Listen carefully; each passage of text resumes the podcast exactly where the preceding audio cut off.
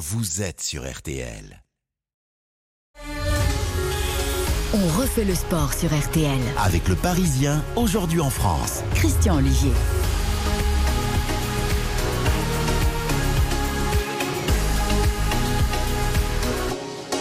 Bonsoir à toutes et tous. Bonjour, bonjour. Ravi vraiment de partager avec vous ces 30 minutes d'actualité, d'actualité vraiment sportive après le fiasco de l'organisation de la finale Ligue des Champions hier soir au Stade de France et sur lequel nous reviendrons dans quelques instants avec nos dernières informations. Bonsoir. Benoît Lallemand, directeur des sports du Parisien aujourd'hui en France. Bonsoir Christian, bonsoir à tous. Franchement, restez tous avec nous et là je m'adresse aux auditeurs car on ne sait plus où donner de la tête ce soir. À Roland Garros par exemple, Raphaël Nadal en sérieuse difficulté face au Canadien Félix Auger Aliassime. Isabelle Langer, bonsoir. Bonsoir, 3h13 de jeu, 2-7 1 en faveur de Raphaël Nadal, mais il est mené 4 jeux à 2 dans la quatrième manche. On s'achemine peut-être tout doucement vers un cinquième et dernier set décisif. En fil conducteur, comme on dit, dans cette euh, émission et dans un instant également le tennis, Isabelle Langer, Jean-Michel Rascol qui suit également le tennis tout au long de cette quinzaine entre rugby et euh, donc Roland Garros et sans oublier Henri Lecomte, le consultant RTL durant cette quinzaine. À suivre également le Grand Prix de Monaco. Terrible Grand Prix de Monaco. D'abord retardé à cause de la pluie, puis interrompu après l'accident de Mike Schumacher. Voiture coupée en deux. Mais tout va bien pour le pilote allemand. La stratégie hasardeuse de Ferrari également, qui a rendu totalement fou dans sa voiture le pilote monégasque Charles Leclerc. À l'arrivée, victoire du Mexicain Sergio Pérez devant Sainz, Verstappen et donc Charles Leclerc. C'est à suivre en compagnie de Frédéric Veil. En studio également, bonsoir Jean-Michel Rascol. Bonsoir Christian. De retour de Marseille, théâtre du fantastique exploit de La Rochelle qu'on a pu suivre hier soir dans On fait le match. La Rochelle, champion d'Europe de rugby. Et puis du football avec le barrage retour de Saint-Étienne-Auxerre. Objectif, rester ou monter en Ligue 1. Bonsoir Serge Payot. Bonsoir. Après 33 minutes de jeu ici au stade Geoffroy Guichard, toujours 0 à 0. Après une grosse domination stéphanoise en début de match, le jeu s'est équilibré. Le reste de l'actualité dans un instant avec Quentin Vasselin. Bonsoir Quentin. Bonsoir Christian, bonsoir à tous. Et pour le football à Geoffroy Guichard, antenne ouverte évidemment dès qu'il se passe quelque chose en cas de but. Et de toutes les façons, sachez-le, seconde période dans RTL Foot à partir de 20h ce soir. Eric Silvestro, Xavier Domergue et Giovanni Castaldi, 20h, 22h. A tout de suite, vous écoutez RTL et vous avez bien raison. RTL, On refait le sport avec le Parisien aujourd'hui en France. Le sport sur RTL. Avec le Parisien aujourd'hui en France. Christian Olivier. Et nous sommes ensemble jusqu'à 20h. Avant d'attaquer tous ces gros morceaux de l'actualité évoqués il y a un instant, Quentin Vasselin, donc le reste de l'actualité de ce dimanche. Et on va commencer par la moto, le Grand Prix d'Italie et la bonne affaire pour Fabio Quartararo.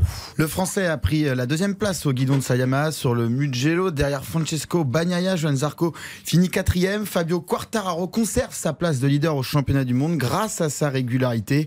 On écoute le Niçois au micro de Canal+. C'est la clé d'être régulier, mais il faut être régulier sur le podium.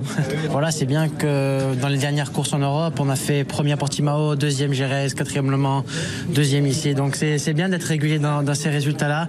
Et, euh, et voilà, je voudrais rajouter une bonne fête des mères à toutes les mamans et spécialement à la mienne.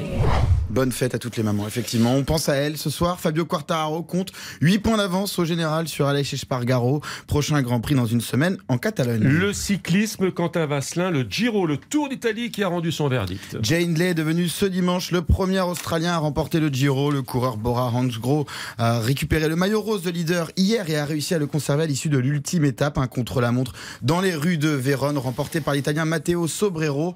Le premier Français, Guillaume Martin, ne termine que 14e du général plus de 28 minutes de Jay Hindley. On l'a dit, il y aura une longue page rugby avec le titre européen, le titre suprême pour cette euh, formidable équipe de, de La Rochelle. Mais pendant ce temps-là, on joue l'accession au top 14. Oui, ça ferraille dans les petites divisions et Mont-de-Marsan s'impose 26-15 contre Nevers. C'est la première demi-finale d'accession au top 14. Bayonne, c'est en ce moment, c'est la 81e minute. Il reste vraiment très peu de temps à jouer et Bayonne mène 34 à 20 contre Oyonnax. Donc euh, la finale de ce barrage devra opposer Mont-de-Marsan à Bayonne. Et on aime tous les sports dont on fait le sport. Le handball féminin également. Les Messines s'imposent en finale du championnat de France au retour de hand féminin contre Brest. Score final 25-22. Trois buts d'écart qui suffisent à Metz pour remporter le 24e titre de son histoire. Merci Quentin Vasselin. Et en cas d'info nouvelle, intervention évidemment jusqu'à 20h. Alors, on va maintenant parler des toutes dernières informations qui concernent la polémique, la grosse polémique du week-end qui a précédé, on le sait maintenant, et on a pu le suivre sur RTL hier soir dans RTL Foot,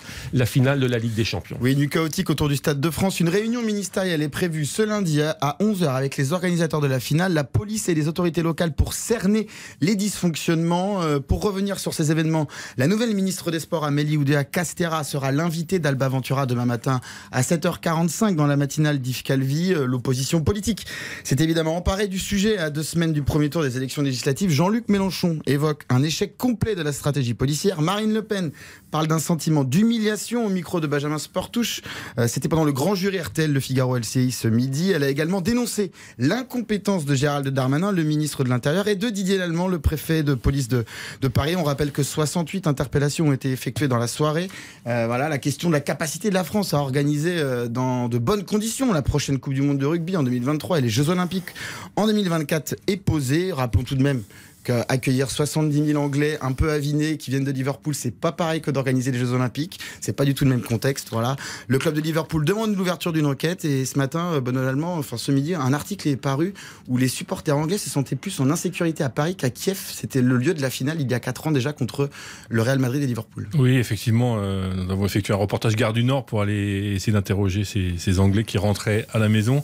Euh, beaucoup étaient choqués euh, de ce qu'ils avaient vécu la veille au soir, choqués par euh, l'incompétence du, du, service d'ordre, euh, choqués d'avoir attendu aussi longtemps, pour certains de n'avoir pas pu entrer dans le stade ou très tardivement, choqués aussi parce que euh, pour certains ils ont été agressés. Donc voilà, c'est des scènes que de scènes de chaos, un fiasco euh, qu'on qu'on n'a pas envie de voir à Paris et qui pose en effet beaucoup, beaucoup de questions. L'avantage du Parisien aujourd'hui en France, c'est qu'il possède un maillage évidemment très serré et très sérieux euh, sur le territoire euh, Île-de-France. Euh, on fait la part des choses entre les supporters dits avinés, selon la propre expression de Quentin Vasselin, mais qui se sont en grande majorité tenus à carreau et on a frôlé quand même euh, la, la, catastrophe quand on a vu ces supporters anglais qui, avec des billets, voulaient rentrer dans le stade mais collés au grillage. Euh, on a frôlé aussi la catastrophe quand on a vu ces dizaines de supporters mmh. anglais dans le souterrain qui le menait mouvement de foule qui était sous le RERD, sous le tunnel au Stade qui, de France. Permet d'accéder au Stade de France, c'était très, très, ouais, ça faisait peur. Et ces mêmes supporters également, pour certains d'entre eux, on ne va pas généraliser, mais tout de même qui ont été euh, l'objet de violence de la part d'éléments incontrôlés euh, qui souhaitaient eh bien, leur euh, subtiliser ou leur portefeuille ou leur téléphone, mais également leur place de football. Oui, en effet, alors tout, ça est vrai, tout ça s'est passé pour des raisons qui peuvent s'expliquer. On peut rappeler aussi qu'il y avait quand même 40 000 personnes dans une fan zone euh, cour de Vincennes et que ça s'est extrêmement bien passé, donc c'est pas la catastrophe partout. Après, il reste à expliquer comment alors que c'était attendu. On savait qu'il y avait beaucoup, beaucoup, des dizaines de milliers de supporters anglais qui viendraient son billet. On savait également qu'il y avait un problème avec le RERB et donc qu'une grande partie de la foule serait déroutée par le RERD, ce qui est à l'origine de bien des problèmes. On se demande pourquoi, alors, le périmètre de sécurité à la sortie du RER a pas été extrêmement bien respecté et il y a eu des mouvements de foule, de la panique et qu'on a dû ouvrir ce périmètre ce qui a été la cause de bien des ennuis. Et je rappelle que Mme Oudéa Castera, la ministre des Sports, sera l'invitée d'Alba Ventura demain à 7h50, 19h40 minutes. RTL, Roland Garros 2022. Un point sur le tennis avec Isabelle Langer. Avant de retrouver Isabelle et Henri Lecomte, euh, entre euh, donc euh, Nadal et son adversaire du soir qui lui donne vraiment du fil à retordre, Isabelle. Pourquoi vous donnez pas son nom Félix Auger-Aliassime, le Canadien, de 7 1 en faveur de Raphaël Nadal. Il est mené 5-2 dans le quatrième set, 30 partout sur son service. C'est compliqué pour l'Espagnol en ce moment. Vous avez du mal à le prononcer son nom Pourquoi Non, non, pas de problème pour moi. Pas de souci. Je... Nous vous mettons en valeur et j'entendais le, le rire d'Henri Lecomte derrière. Oui. Isabelle. Oui, bonsoir. Bonsoir Henri, on vous retrouvera dans un court instant. Euh, la Formule 1. La Formule 1, Frédéric Veil, bonsoir. Bonsoir les amis. Le Grand Prix de Monaco. Oui. Alors quel Grand Prix? D'abord reporté à cause de la pluie, on est bien d'accord, mais ça oui. c'est pas forcément euh, spécifique et loin de là à Monaco. Départ lancé, ça change quoi un départ lancé? Bah, c'est pour euh, des raisons de sécurité. On va dire que c'est normal. Hein. Les directions de course ne veulent plus euh, prendre de risques, surtout quand il y a de la, pluie comme ça. Euh, des risques financiers aussi pour les, pour les écuries, parce que détruire une voiture, ça coûte très cher. Hein. Hier, lors des essais, PRS s'est sorti, ça a coûté quand même 750 000 euros à Red Bull. sachant qu'aujourd'hui, les budgets en F1 sont plafonnés, eh bien toutes les écuries font très attention. Et puis, une question de sécurité aussi. Eduardo Freitas, le directeur de course, le sait très bien que lancer des voitures sur une piste d'étranté, ça peut être tragique. il l'avait vécu Hein, lui, en juin 2013, alors qu'il était euh, euh, directeur de course des 24 heures du Mans lors de l'accident mortel de Simonsen. Au troisième tour, ce jour-là, il pleuvait, il officiait, donc il sait très bien que lancer des voitures de course, il hyper puissante comme ça sur une piste mouillée, c'est dangereux. Et puis évidemment, tout le monde se souvient de, cette, euh, de ce dramatique accident qui a coûté la vie à Jules Bianchi. C'était à Suzuka au Japon. Ça, tout le monde, tout est dans les mémoires. Alors, question courte, réponse courte, Frédéric Veil. Euh, le monégasque Charles Leclerc, largement en tête, largement en tête.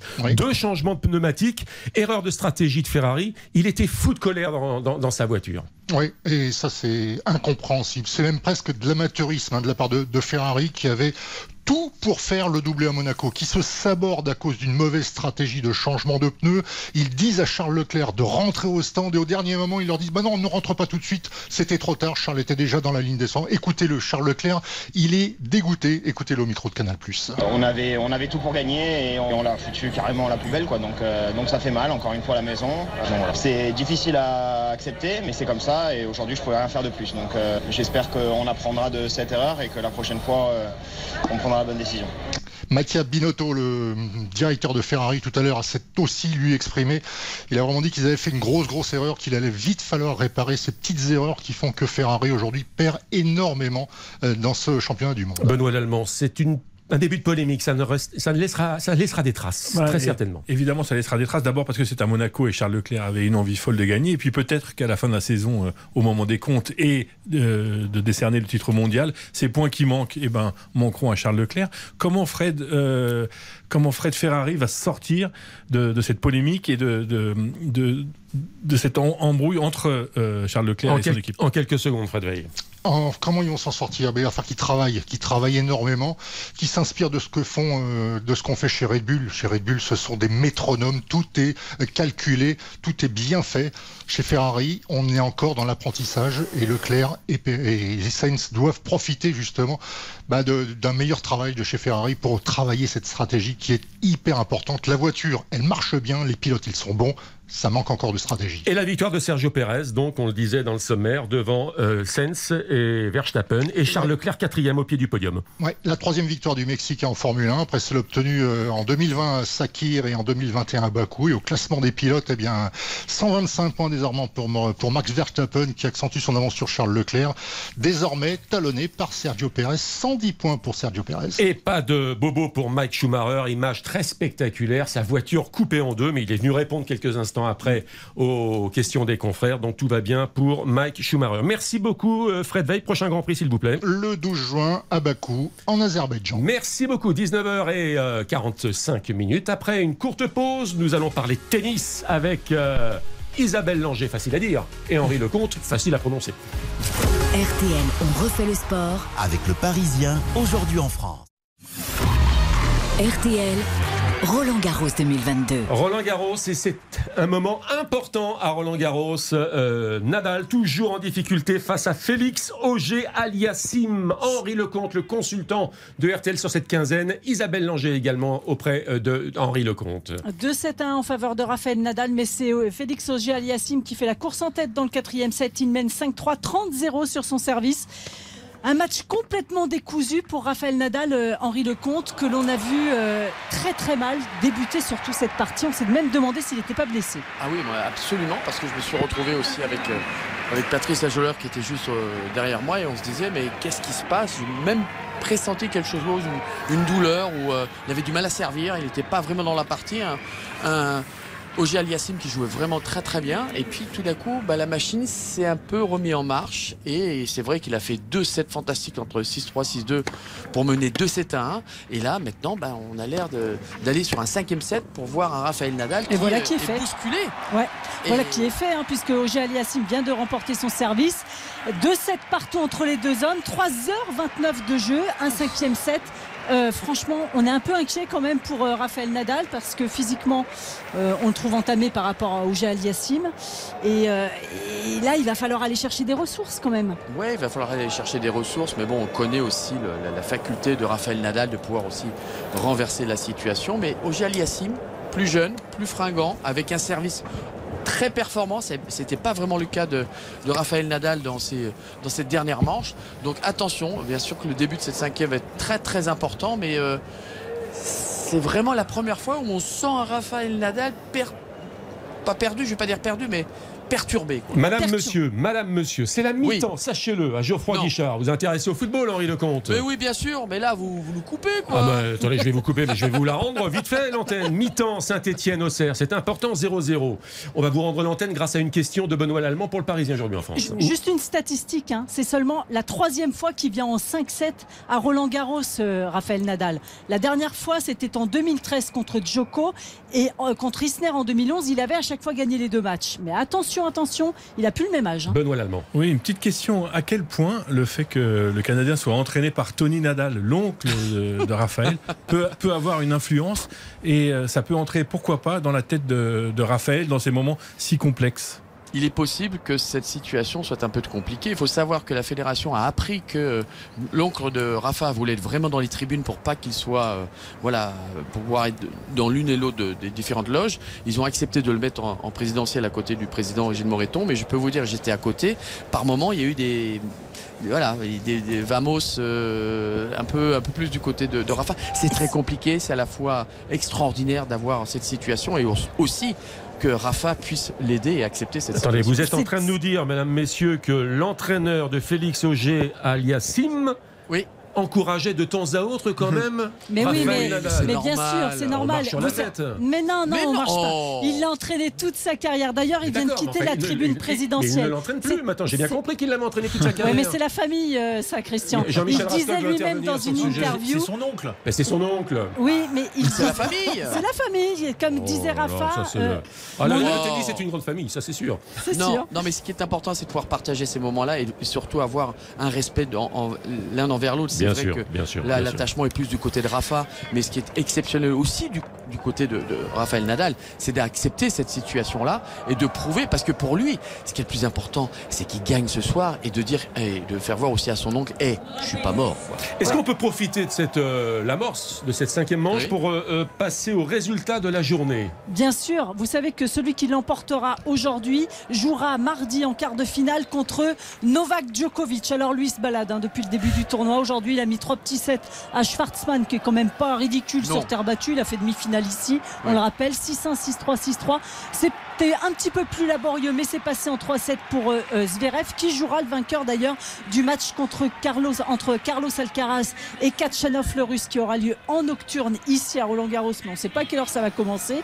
Et puis du côté des filles, on connaît déjà le premier quart de finale, c'est Trevisan l'italienne contre la canadienne Fernandez. Et puis la petite Coco Gauff, la petite américaine toute jeune, euh, s'est qualifiée aussi pour les quarts de finale. Elle attend de connaître sa, son adversaire en quart de finale. Sachez que chez les filles, il reste plus qu'une joueuse qui fait partie du top 10. C'est la numéro 1 mondiale, Swiatek, la polonaise. Et je peux vous dire qu'elle a un boulevard pour aller gagner ce tournoi. Alors permettez-moi un petit coup de cœur, un petit coup de Oui. cœur personnel. Il faut jamais parler à, à la première personne sur cette antenne, bien évidemment. Mais Leila Fernandez, Oui. mignonne comme un cœur.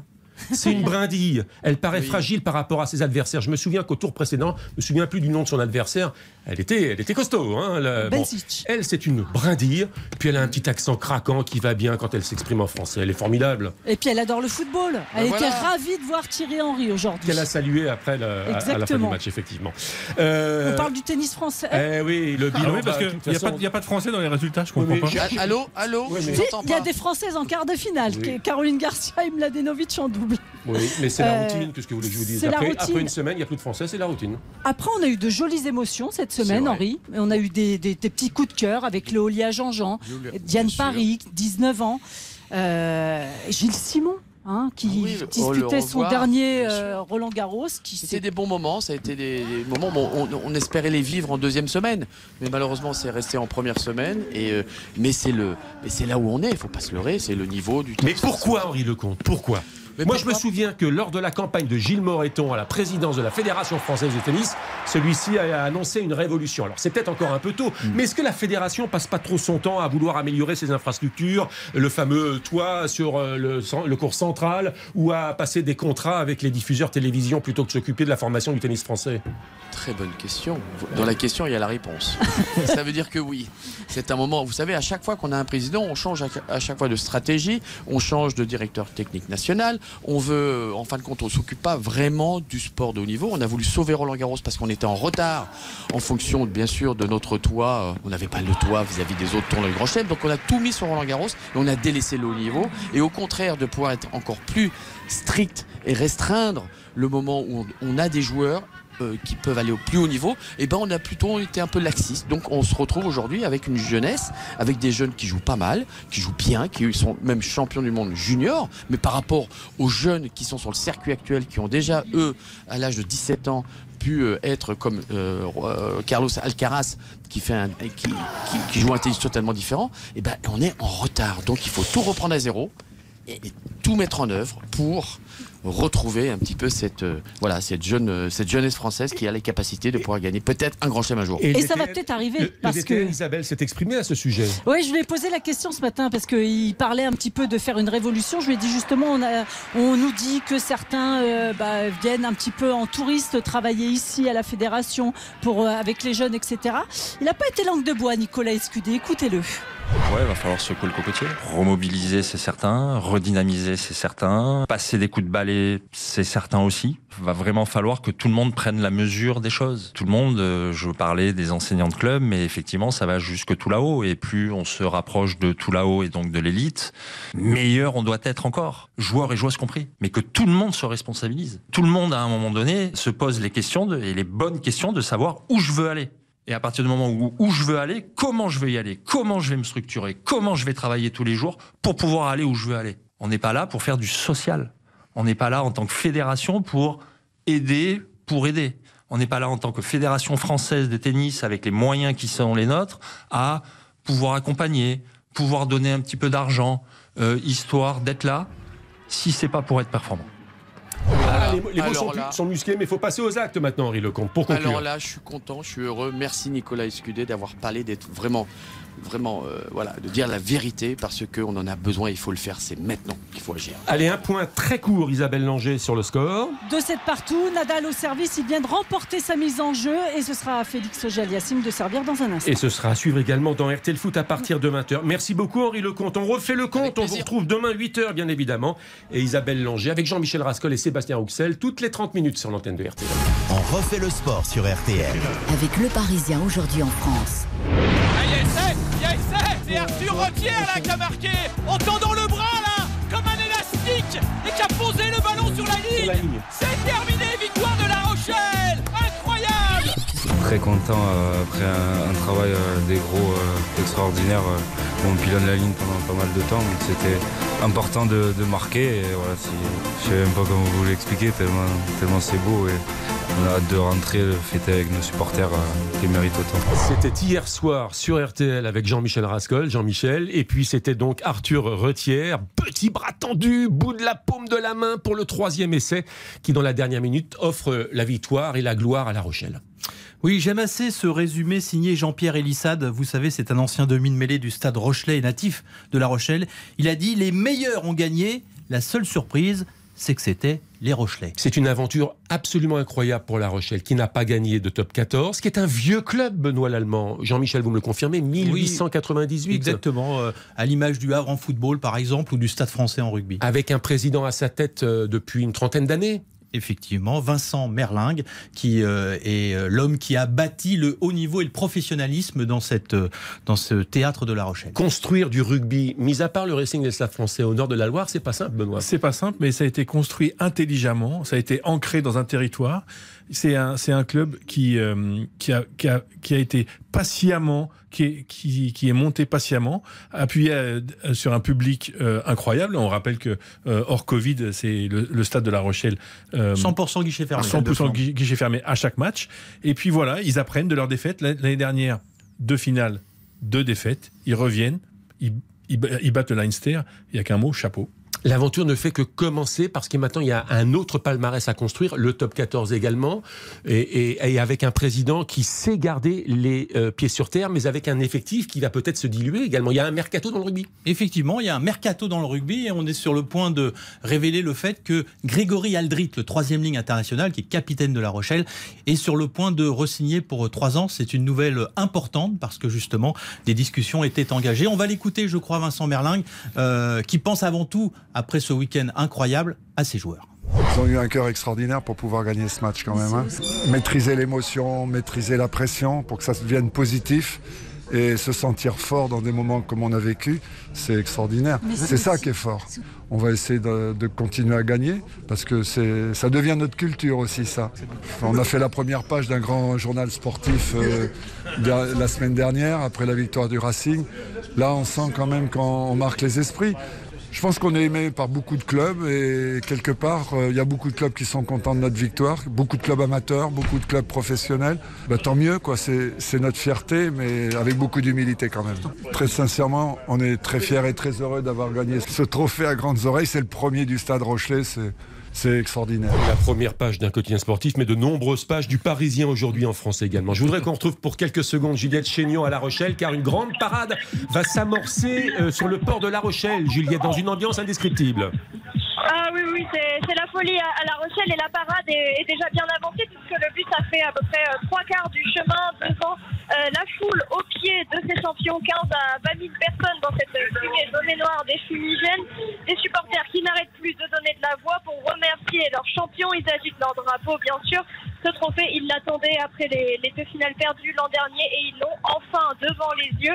Pas de doute, ils sont champions d'Europe et je crois que cette soirée aussi va être longue à La Rochelle. Merci beaucoup Juliette Chénion en direct de La. Rochelle. Grégory Jean-Michel Aldrit disait hier soir notre, nos supporters sont plus champions d'Europe que nous. Attention quand même à ne pas plonger dans le port ce soir, c'est marée basse. Merci beaucoup Jean-Michel. Et puis la fin du championnat est passionnante également avec d'ailleurs les deux Lyon- vainqueurs il y des a deux coupes. Lyon-La Rochelle, Lyon-La les- Rochelle. les deux champions d'Europe euh, Dimanche pour prochain. le dernier match des phases finales. Benoît Lallemand, dans le Parisien, beaucoup, beaucoup de sport. Le Parisien aujourd'hui en France demain, bien évidemment. Alors évidemment, beaucoup de sport et beaucoup de fiasco. On reviendra sur euh, ce qui s'est passé au Stade de France samedi soir. Euh, on reviendra aussi sur les coulisses de la prolongation de Kylian Mbappé avec euh, euh, les discussions qu'il a eues avec Nasser notamment, un peu de Benzema et le Ballon d'Or, et puis du Roland Garros. On va se régaler. Exactement. Avec une application et le- l'ensemble de l'actualité à partir de 23h30. Et même 21h30 désormais. 21h30. Exactement. Merci beaucoup Benoît Lallemand. Avec plaisir. À très bientôt sur RTL. Merci Jean-Michel Rascol. Merci, Christian. Merci Quentin Vasselin. Merci, Christian. Après les informations de 20h, RTL Foot 20h22 2h. Bonne soirée, bonne nuit à l'écoute de RTL. Ciao ciao. On refait le sport sur RTL. Avec Le Parisien aujourd'hui en France.